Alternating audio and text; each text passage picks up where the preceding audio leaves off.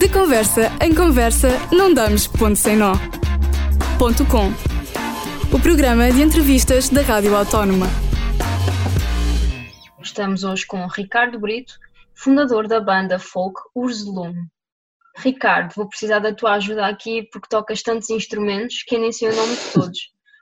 Sei que todos eles são instrumentos tradicionais. São todos portugueses? Alguns poderemos dizer que são ibéricos, outros são portugueses, outros nem tanto.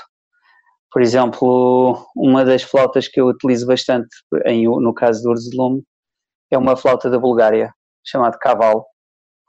Uh, pronto, e esse aí não tem mesmo nada a ver com, com, este, com este universo mais português ou ibérico, por assim dizer.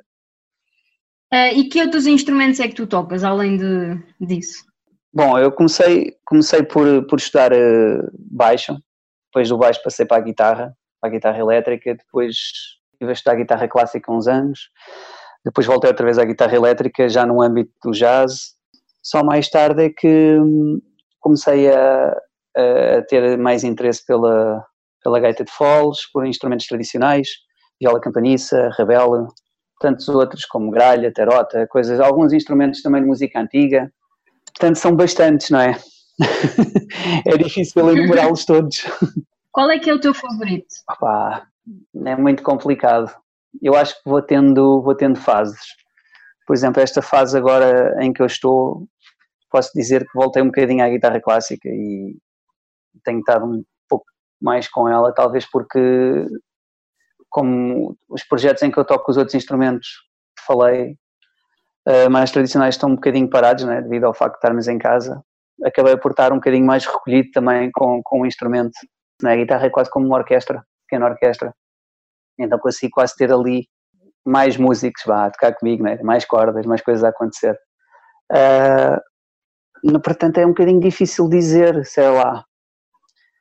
É um bocadinho difícil dizer quais é que são os preferidos. Eu acho que vamos tendo fases ao longo da vida e, e às vezes estamos um bocadinho cansados e precisamos de algo novo e, e descobrimos aquilo e até nos damos bem com aquele instrumento e compomos e, e depois vimos, vimos a perceber que pá, se calhar não é bem isto, portanto é sempre, é sempre um processo, não é? Agora, realmente alguns foram, foram entrando na minha vida e foram ficando e, e poderei dizer, por exemplo, que a gaita de Falls acho que mudou a minha vida completamente. Uh, foi mesmo uma mudança total, porque eu vinha de, um, de uma escola, tinha estado a fazer o curso de jazz e de repente estava super cansado de tanta teoria, tanta, tanta coisa ligada ao, ao que é o jazz, não é? E depois de repente vens explorar um instrumento completamente uh, diatónico e o desafio era, então o que é que eu faço com, tenho oito notas, o que é que eu vou conseguir fazer de interessante só com oito notas? E a verdade é que faz muita coisa. Uh, e a gaita de foles nessa altura ficou realmente, o, a gaita de foles, neste caso transmontana, ficou o meu instrumento preferido. Eu na altura dizia, não quer mais nada, só gaita de foles e não sei o quê. Mas pronto, ah, como tudo, vai passando e, e, e adoro o instrumento e continuo a tocá-lo. Mas realmente, pronto, depois outras coisas vieram, veio o Rabel também, fiquei maravilhado, veio Viola Campanista, fiquei maravilhado. Portanto, é sempre difícil um, dizer qual é que é o preferido. Eu acho que vamos, é como eu disse, vamos tendo alturas em que estamos mais conectados com aquele instrumento do que outras. Pronto, é mais isso. Ok. Uh, e de onde é que veio o interesse pela música no geral? Eu lembro-me um episódio em que eu, em que eu senti que queria tocar guitarra. Pronto, foi assim o, o primeiro instrumento que eu tive não o primeiro que eu estudei, mas o primeiro que eu tive foi uma guitarra normal, guitarra folk. Uh, eu estava na escola e lembro-me de estar, uh, tinha acabado as aulas, então estava, a sair da escola, estava a ir para casa e vi, vi um rapaz a tocar, sentado na entrada da, da escola a tocar e eu senti mesmo aquela, aquela, aquela quase se houvesse um cupido da música, não é? aquele cupido atacou-me mesmo direto no coração. Eu vi aquilo e pensei, eu quero tocar guitarra. Pronto, e, e, isso foi é aquela imagem que eu tenho super nítida, já lá vão muitos anos, mas foi aquele, aquele primeiro extremamente, não sei porquê, mas vi aquilo e fiquei, não, quero. E cheguei a casa, pedi uma guitarra à minha mãe, minha mãe disse, a sério, queres uma guitarra? Quero, quero, quero. E então, então pronto, a gente vai-te arranjar uma guitarra. E assim começou esta aventura. E, e o interesse pelo folk em particular? É assim, sempre, sempre tive algum, algum gosto por, por world music, que eu sei que não tem muito a ver com o folk, não é? Mas de alguma forma poderá ter a ver. Sempre tive algum interesse e mesmo quando, estava noutras, noutras fases uh, musicais, sempre era uma coisa que eu às vezes ia ouvindo e me interessava. Quando me apresentaram, apresentaram-me Sangra Cavalão, que é uma banda, uma banda portuguesa de, lá de cima do norte. E, e quando ouvi eu fiquei tipo, uau, o que é isto? Isto é, é diferente, não é? não é bem, não é old music, não é aquele, aquele a música tradicional por si só, há aqui mais qualquer coisa, e então comecei a, comecei a ouvir e aquilo realmente me despertou um bocadinho este gosto pelo que depois viria a, a ser a fundação dos URSS e toda esta abordagem que, que, se começou depois a fazer, depois também um bocadinho à nossa maneira, não é? Onde e como é que surgiu o nome Urs de Lume? Olha, Urs de Lume surgiu, surgiu uma vez, uh, pronto, eu, eu, na altura tinha, tinha começado a tocar gaita transmontana, uh, tinha, tinha começado a, a, tocar as primeiras músicas e na altura falei com o Tiago, que era o antigo percussionista, e o, e o Zé Pedro, que era o, o outro percussionista, tocava bombo, um tocava caixa, tocava bombo, e, e comecei a fazer-lhes a proposta de, pá, não quer sejam que gostavam de, de tocarmos aí um bocadinho, aqui vamos para a rua, uh, e o Tiago na altura dizia, pá, mas eu não toco nada, não... Eu disse, pá, mas tentamos, não sei o quê, eu também estou, nunca toquei gaita de foles, vamos ver o que é que sai. E, eu lembro na altura em que isso aconteceu, eu estava de férias, foi num outono, estava de férias lá na, na minha terra, em Trás-os-Montes, uh, encontrei um bombo à venda em Bragança, liguei para o Pedro, olha, está aqui um bombo, assim, assim, pá, não queres que eu te compre?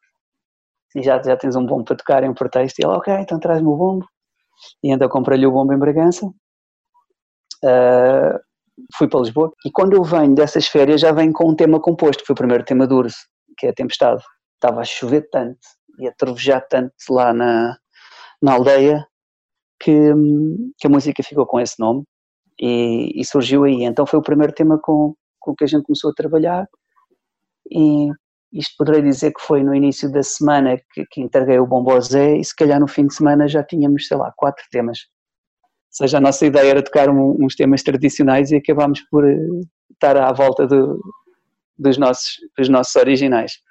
Um, e então o nome surgiu precisamente no dia, no dia em que a gente combinou ir tocar.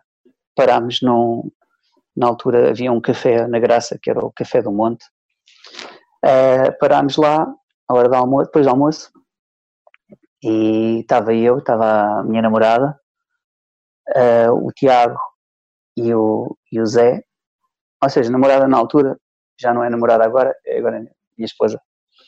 Uh, Parabéns! Obrigado. Uh, e ainda estávamos os quatro ali numa espécie de um, de um brainstorming uh, de, como, de como dar um nome à banda.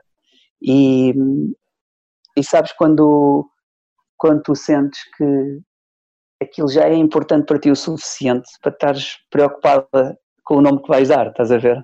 Foi um bocadinho o que aconteceu, não foi assim uma coisa de pá, vou dar um nome qualquer só porque sim. Não, foi uma coisa que demorou, estás a ver? E, e vinha, quando estávamos os quatro, somos todos um pouco vácuo, crescemos todos com um bocadinho aquele background da aldeia, e então às tantas, a Sara, que é a minha esposa, ela, ela dá a imagem de, pai, disse assim, pai, imagina alguém à noite na aldeia com, com uma espécie de um, um ramo de ouros a arder e a fazer aquele, aquele arrastar da chama, não é? Incandescente. E então ficou esse nome. O Lourdes é muito utilizada lá para cima, para trás dos montes, desde as coisas, desde o mel, não é? E então pronto, ficou assim o nome. E depois desses quatro temas compostos e dessa batalha para escolher o nome, em 2012 vocês estrearam o primeiro álbum que foi o Ibéria Oculta. Exatamente, exatamente. Qual é que é a temática por detrás do nome do álbum? Olha, a temática que está por trás é precisamente, hum, se tu imaginares, uh, Portugal e Espanha, pronto, se virmos um ponto de vista ibérico, não é? Partilhamos muita coisa um, em termos culturais, desde costumes, festividades, uh, algum paganismo sobrevivente típico desta região uh, que não se encontra em mais lado nenhum, não é? Uh, e oculto porque porque do nosso ponto de vista na altura estavam algumas coisas um bocadinho ocultas, não é? Por exemplo, muitas coisas que, crescemos, não é? Porque vinhamos desse, desse, desse background rural que já não se viam e que já estavam ocultos. Uh, alguns costumes também, pronto, entretanto já foram ganhando mais força, felizmente, não só através de por bandas, mas porque, porque o próprio uh, Estado também pega nesse património e, e o traz cá para fora, felizmente. Agora que já sabemos a temática, nada como ir ouvir mesmo uma das músicas. Vamos ouvir Tempestade, que foi a primeira música composta por Urs Lum, do álbum Ibéria Oculta.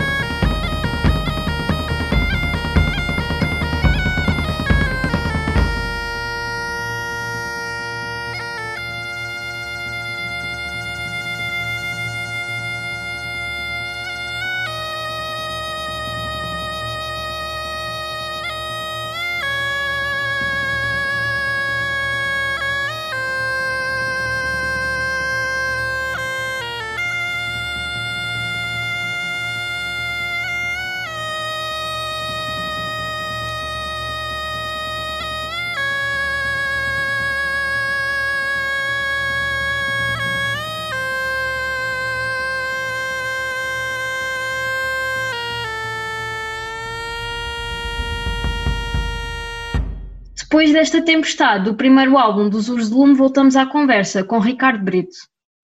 Vocês já tocaram um pouco por todo o país e até no estrangeiro. Como é que o público reage à vossa música? Olha, já tivemos de tudo. Já tivemos uh, recepções muito boas, outras assim meio estranhas. uh, eu acho que, apesar de fazermos uma música com, com caráter, uh, como é que é dizer? O caráter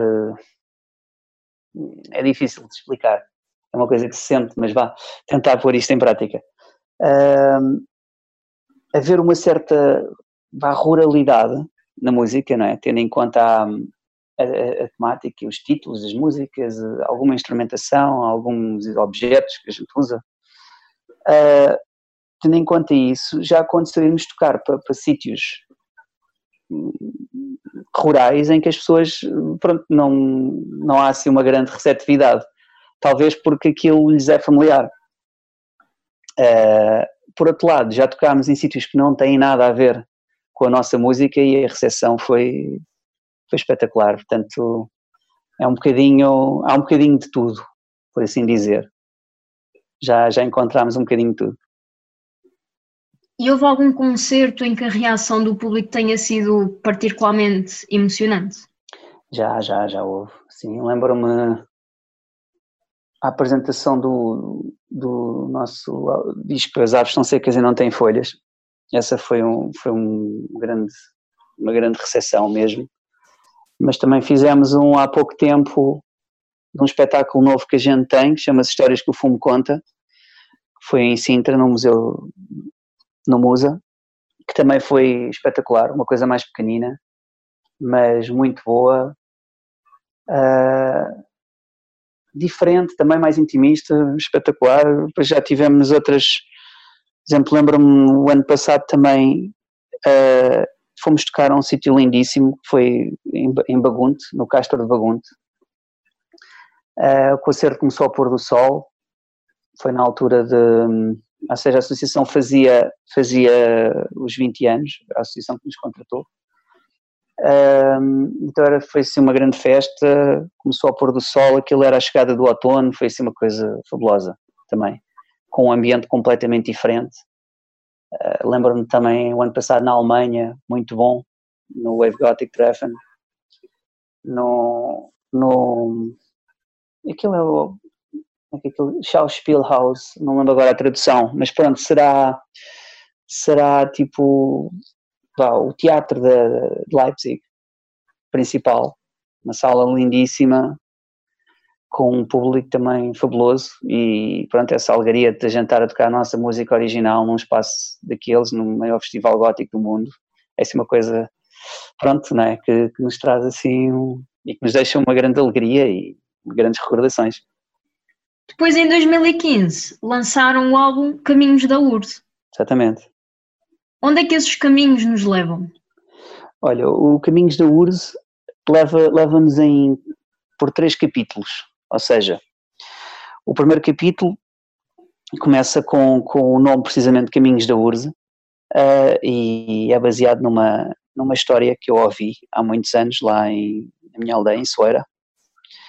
Uh, pronto, fala sobre a história de um, apesar de ser uma paisagem sonora, não é? Uma, não é uma música, mas é a abertura de, desse capítulo, que vocês só verem o disco uh, vão, vão, perceber, ou seja, é alguém que vai a caminhar à noite, numa noite de chuva, tempestade, e às tantas há um lobo a uivar e aquela pessoa vai correr para casa, ou seja, isso é uma história que aconteceu de um, de um senhor que, que, estava a passar num, num, caminho a, determinada, a determinado dia, a determinada hora, e apareceu-lhe uma alcateia à frente e, e ele ia a fumar um cigarro. Isto, isto é uma história me contaram, era eu pequeno e ele foi contado pelo próprio. Isto deve ter sido possivelmente, direi, anos 50, anos 50 lá em trás dos montes. Ele então ia, ia para casa, aparece a alcateia à frente, uh, ele ia com o cigarro aceso e os lobos estavam, pararam à frente da alcateia toda.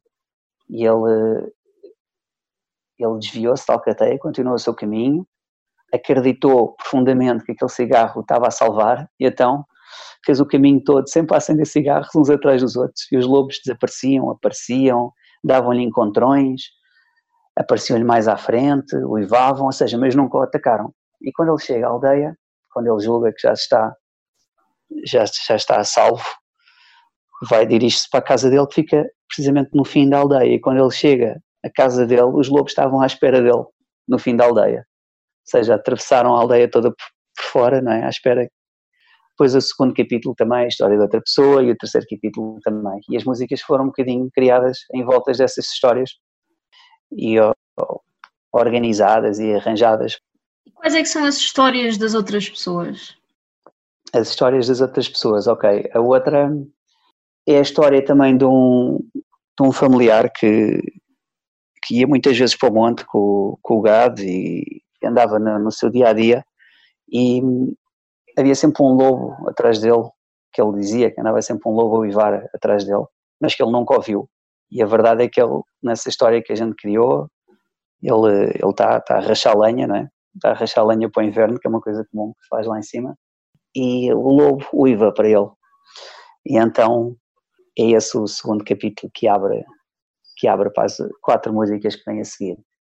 O, o terceiro é alguém que está, está em casa à noite e está, está à lareira e à noite e houve um uivar lá fora. Essa história foi também contada por um primo meu, também que me contou que em determinado inverno caiu um grande nevão, foi um inverno com muita neve e, e as aldeias estavam cortadas e as estradas cortadas e as pessoas tiveram que ficar, ficar fechadas em quarentena, em quarentena na aldeia.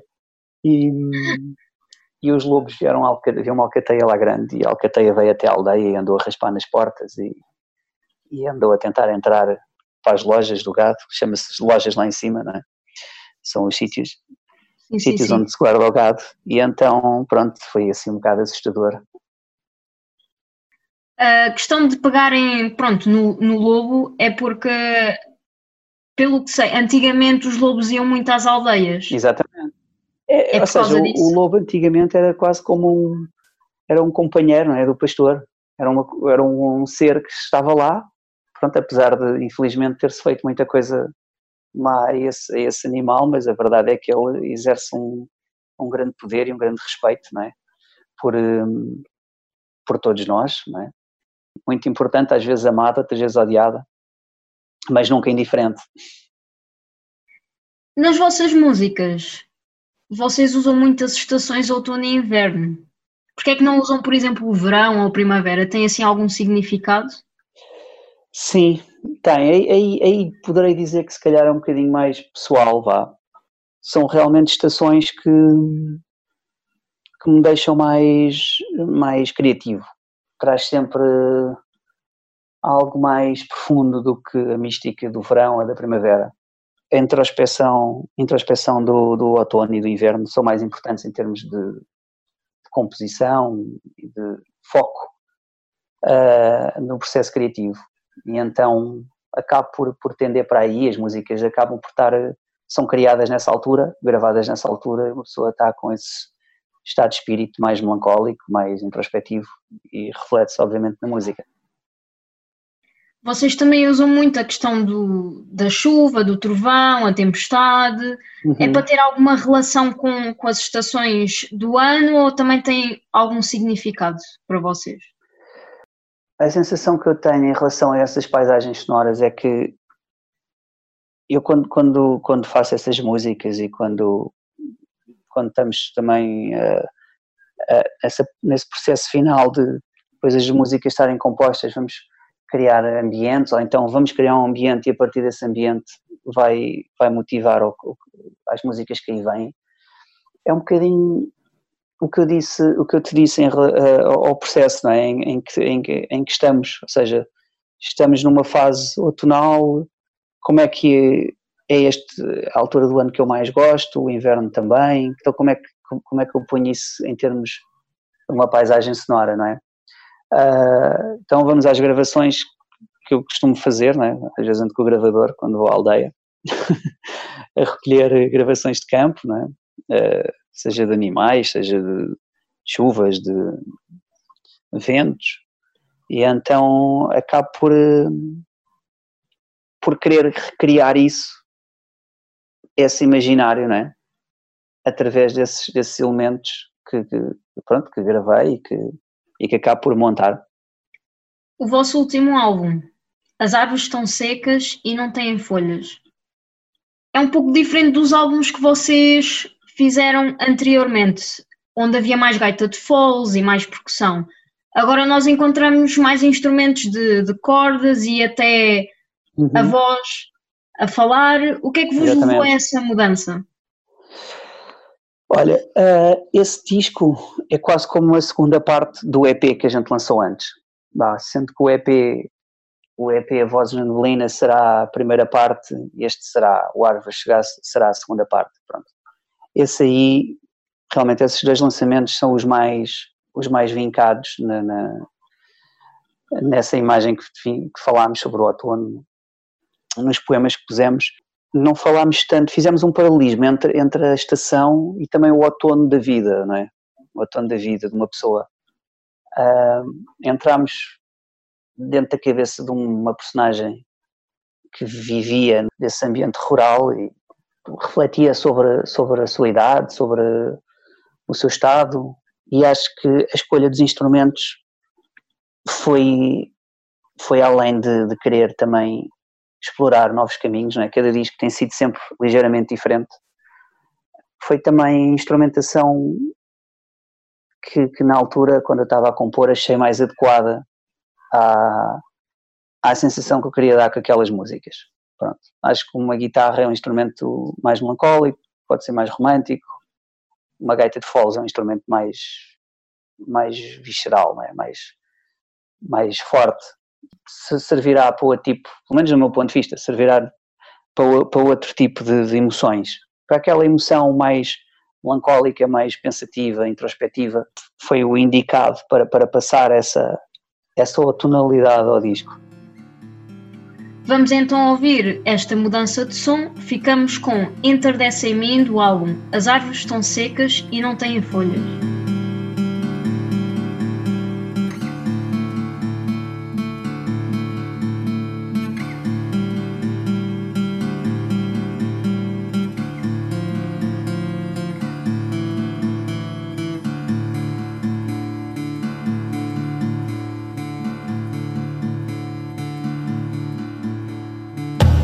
Horas escorrem lentas e pesadas pela encosta.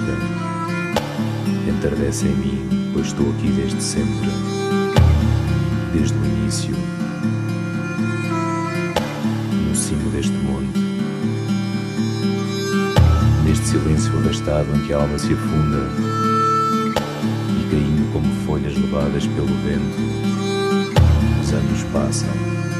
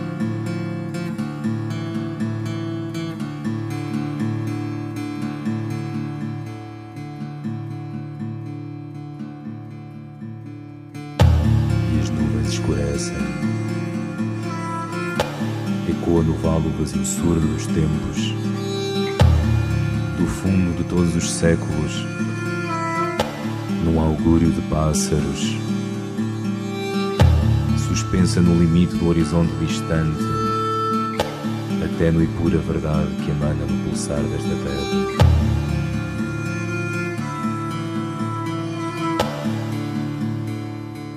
As secas e já não têm folhas. E eu também.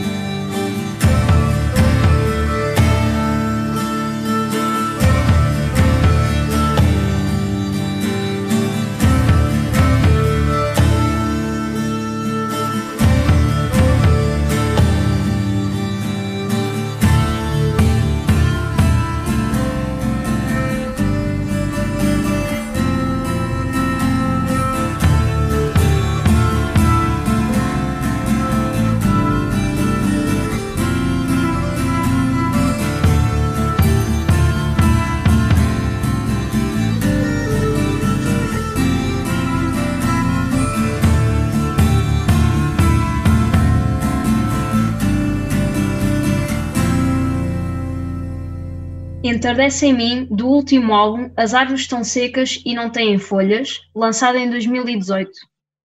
Para o público que está interessado em conhecer e explorar este tipo de música, onde é que podemos saber mais sobre os usos de lume? Eu acho que se calhar se forem à internet e escreverem usos de lume podem, podem encontrar, será, será o mais fácil, não é? saber onde é que a gente anda. Uh, mas se calhar irem a um concerto e falarem connosco será a melhor, a melhor forma. Porque, pronto, uma coisa é estarmos aqui a, explicar, outra coisa é para até ouvirem, não é? Ouvirem, verem e, e terem, tirarem as suas próprias conclusões e falarem connosco em alguma, em alguma dúvida que tenham. Os artistas e a cultura em geral neste momento estão sem concertos, sem peças de teatro. Ah, como é que estás a viver esta situação do Covid-19? Por acaso tenho a sorte de conseguir não, não depender de Urs de pronto. Uh, mas depende de outros, de outros projetos, obviamente. No que diz respeito a Urs de Lume, não, não, está, não está complicado, porque, pronto, não é uma banda que também toca assim tanto quanto isso. Uh, obviamente tínhamos os nossos concertos que foram adiados, felizmente não foram cancelados, foram adiados.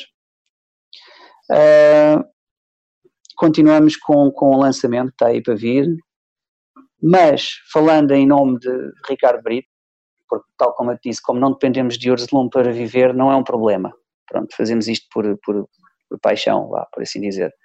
Mas em, em, meu nome posso dizer que pronto, não, as coisas não estão fáceis porque uh, realmente fica tudo parado e não há grande previsão do, do, que é que, do que é que será os próximos tempos acho que a cultura, infelizmente, como sempre, sai sempre castigada destas situações, não é?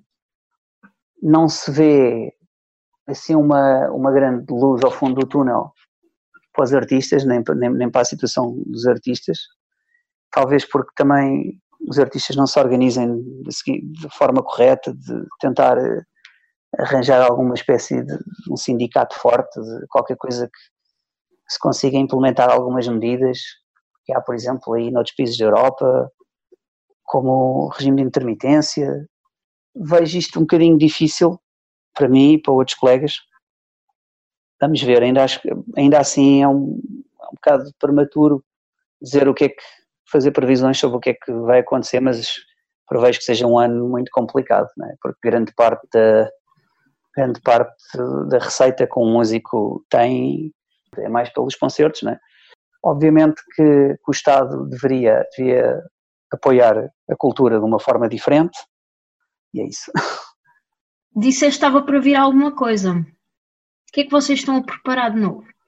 Olha, agora estamos aí com um lançamento também bastante diferente do que, dos registros anteriores.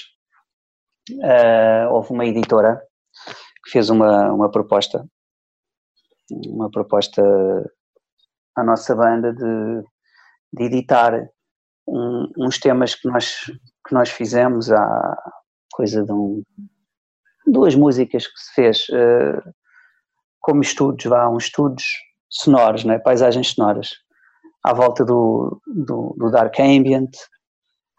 Um, e eles fizeram a proposta se nós não queríamos fazer um bocadinho mais umas musiquinhas e, e editar aquilo em cassete. E, e, nós dissemos que sim, aceitámos o desafio e realmente começámos a, a, trabalhar e saiu uma coisa totalmente diferente do que alguma vez fizemos, uh, com uma instrumentação também nova, temática, obviamente temática Urs de Lume, não é? com tudo isto que já falámos para trás. E então será editado num formato também peculiar, não é? vai ser editado em cassete só, em cassete e digital, obviamente, mas, mas uh, o formato físico vai ser em cassete que é um formato que está a ter aí um regresso também. o vinil e a cassete estão aí, estão aí em força, e então, pronto, vai ser assim um, mais um EP, desta vez vão ser sete músicas, e tem data de lançamento prevista para, para junho, alguns ali para 15 de junho, com uma edição especial muito bonita. Para conhecermos mais sobre este novo EP, vamos então ouvir capítulo 6 de Histórias de Lobos entre o lume e a escuridão.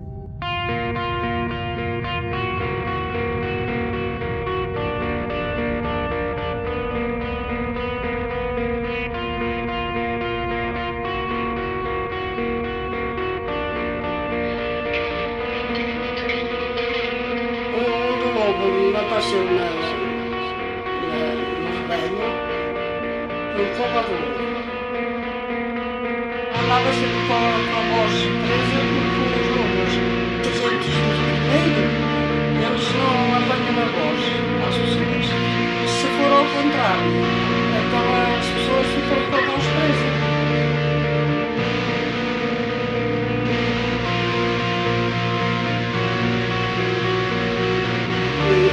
gente é com poucos comiam, que diziam que comiam muito menos para se calhar a na direita.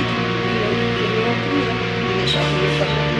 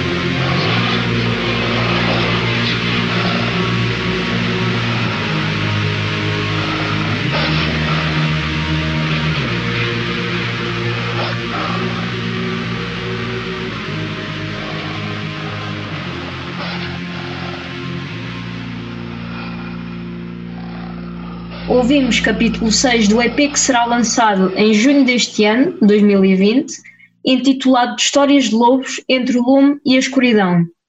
Antes de fecharmos esta entrevista, Ricardo, além dos Urs de Lume, tens mais projetos? Queres rapidamente divulgá-los? Sim, já agora agradeço. Um, Bom, tenho, tenho um outro projeto, música antiga, e fazemos algum, fazemos bastantes uh, trabalhos na recriação histórica, chamado Estrela do Dia. É um, é um projeto também pioneiro, vai fazer 20 anos este ano. Uh, começou muito antes desta, desta, deste universo das feiras medievais, um, que, que se veio a tornar uma coisa super super comum, não é? Pelo país todo. É um projeto já bastante sólido e já com bastantes anos também já viajamos muito pela Europa com ele. Também temos três álbuns editados, portanto é um projeto também, é um dos meus projetos principais. Uh, depois tenho outros projetos, pronto, de, também na área do folk, um projeto chamado Caravana, um projeto chamado Ouro, Tetraedron, sei lá, tanta tantos outros que, pronto, o músico né, tem, que, tem que ir fazendo pela vida. Obrigada, Ricardo, pela tua disponibilidade de aceitares este convite. Hoje tivemos a conversa com o fundador dos Ursulum, Ricardo Brito. Para a semana, outro entrevistado virá ao ponto com. Até para a semana.